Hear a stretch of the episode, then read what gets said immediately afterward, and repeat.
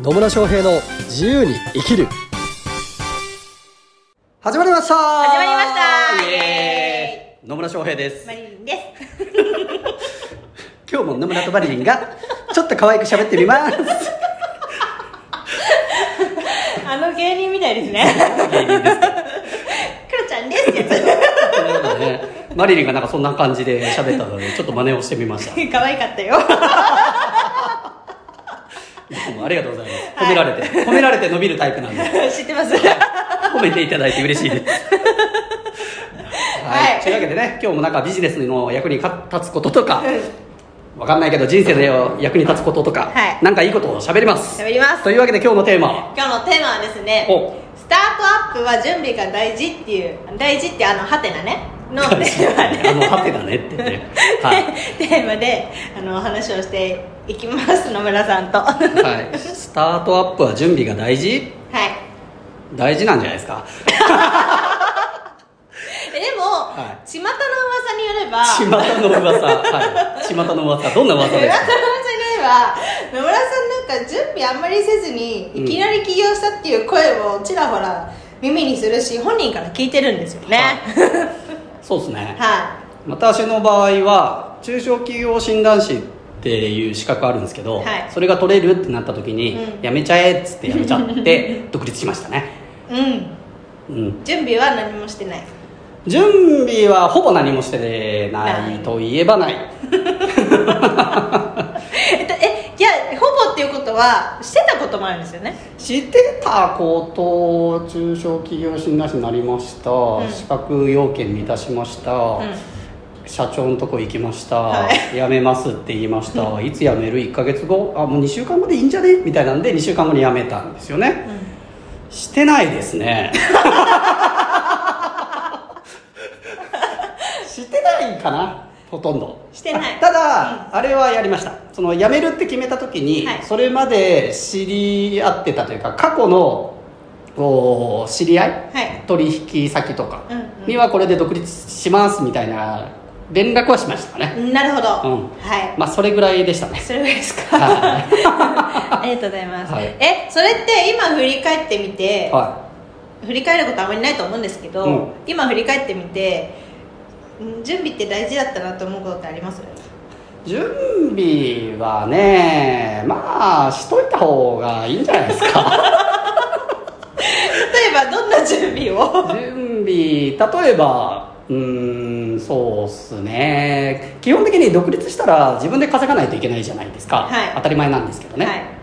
当たり前なのでなのでこう売り方学んどくとか、うん。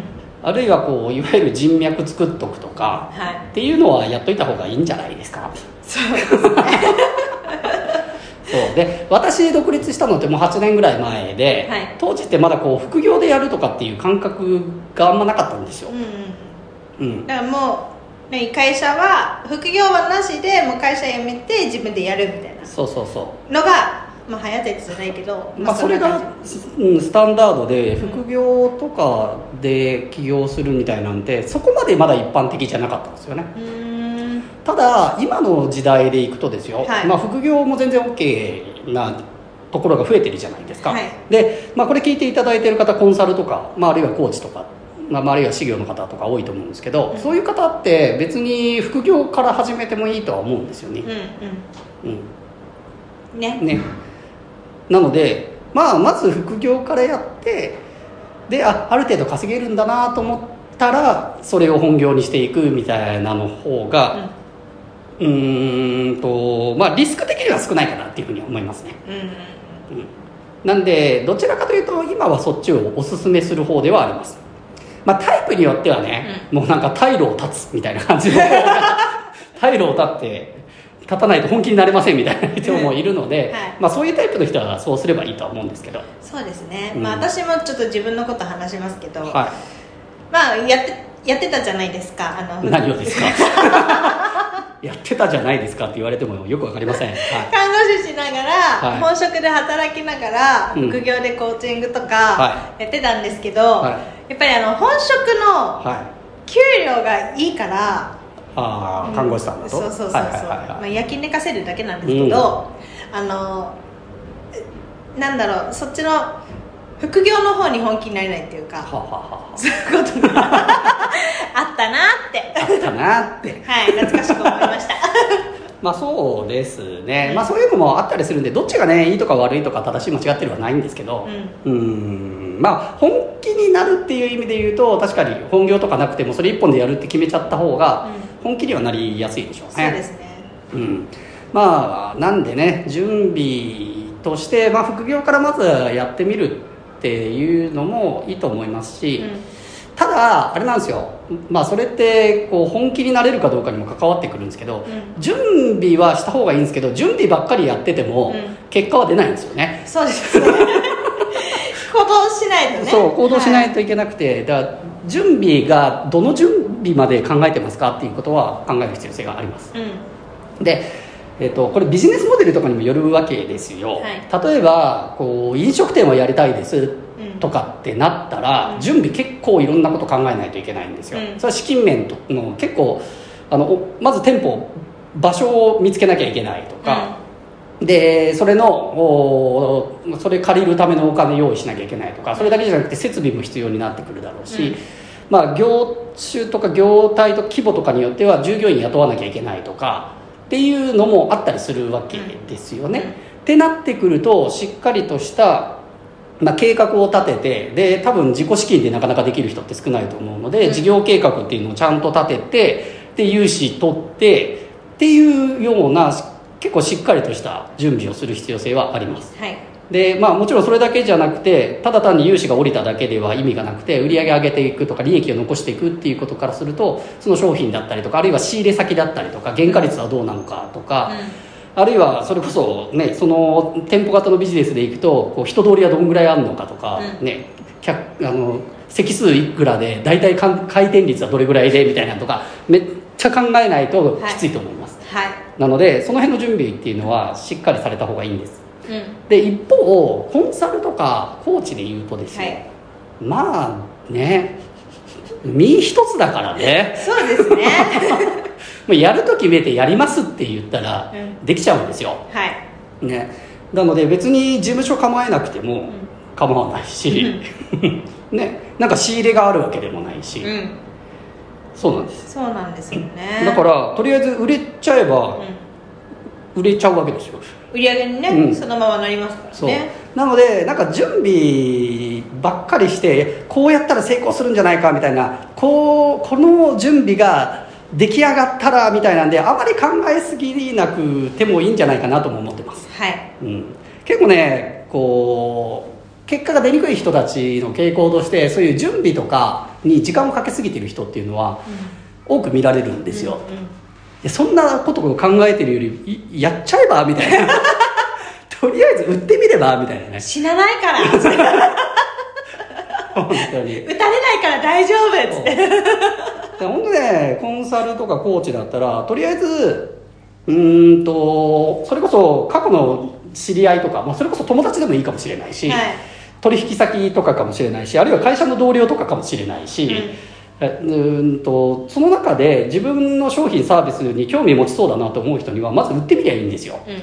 でそれ別に最初のうちはあのそんな金額取らなくてもいいからやってみりゃいいんですよね、でやってみたら何かしらの結果が出るはずなんです、うんうん。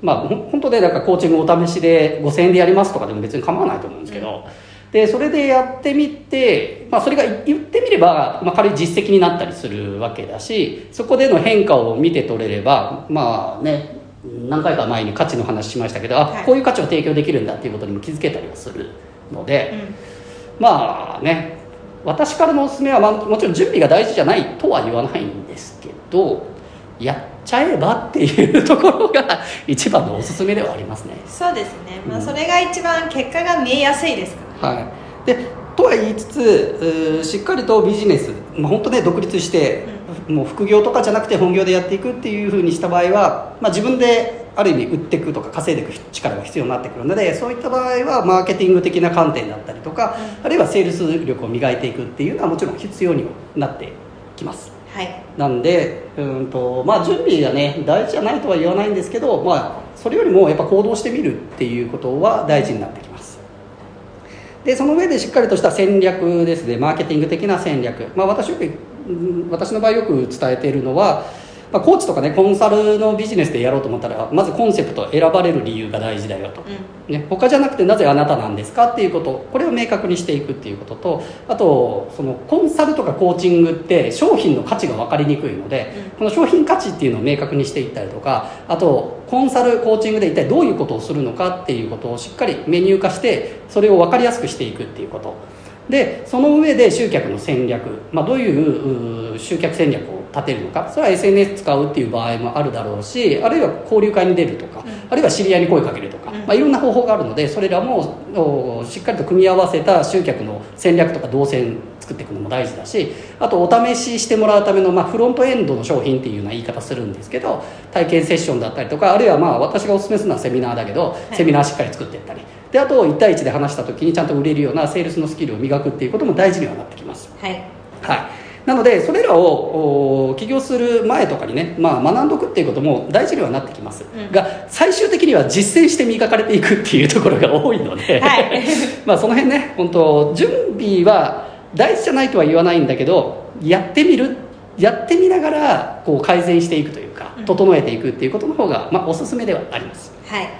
と言いつつですね、まあ、最低限のこうマーケティングの考え方とかね、えー知りたいっていう方は、まあ、私セミナーを月34回ぐらいうん。やってましてそこでは本当コンセプト作りとか商品の作り方とか集客の考え方とか、えーあるいは顧客との関係性の築き方とかあとセールスの考え方とかっていうね本当にねコーチコンサルの人が売れていくために必要な要素っていうのをね3時間にわたってみっちりお伝えするセミナーやってるんで、はい。まあ、ぜひ、えーまだ受けてないよっていう方は受けてみることをお勧めします、はい。なんでもし、えーコンサルとかねコーチえー修行の先生で、えー起業の準備をしなきゃと思ったらですねまず準備として私のセミナーを受けるっていうのがいいんじゃないかなと。はい。いうところで。はい。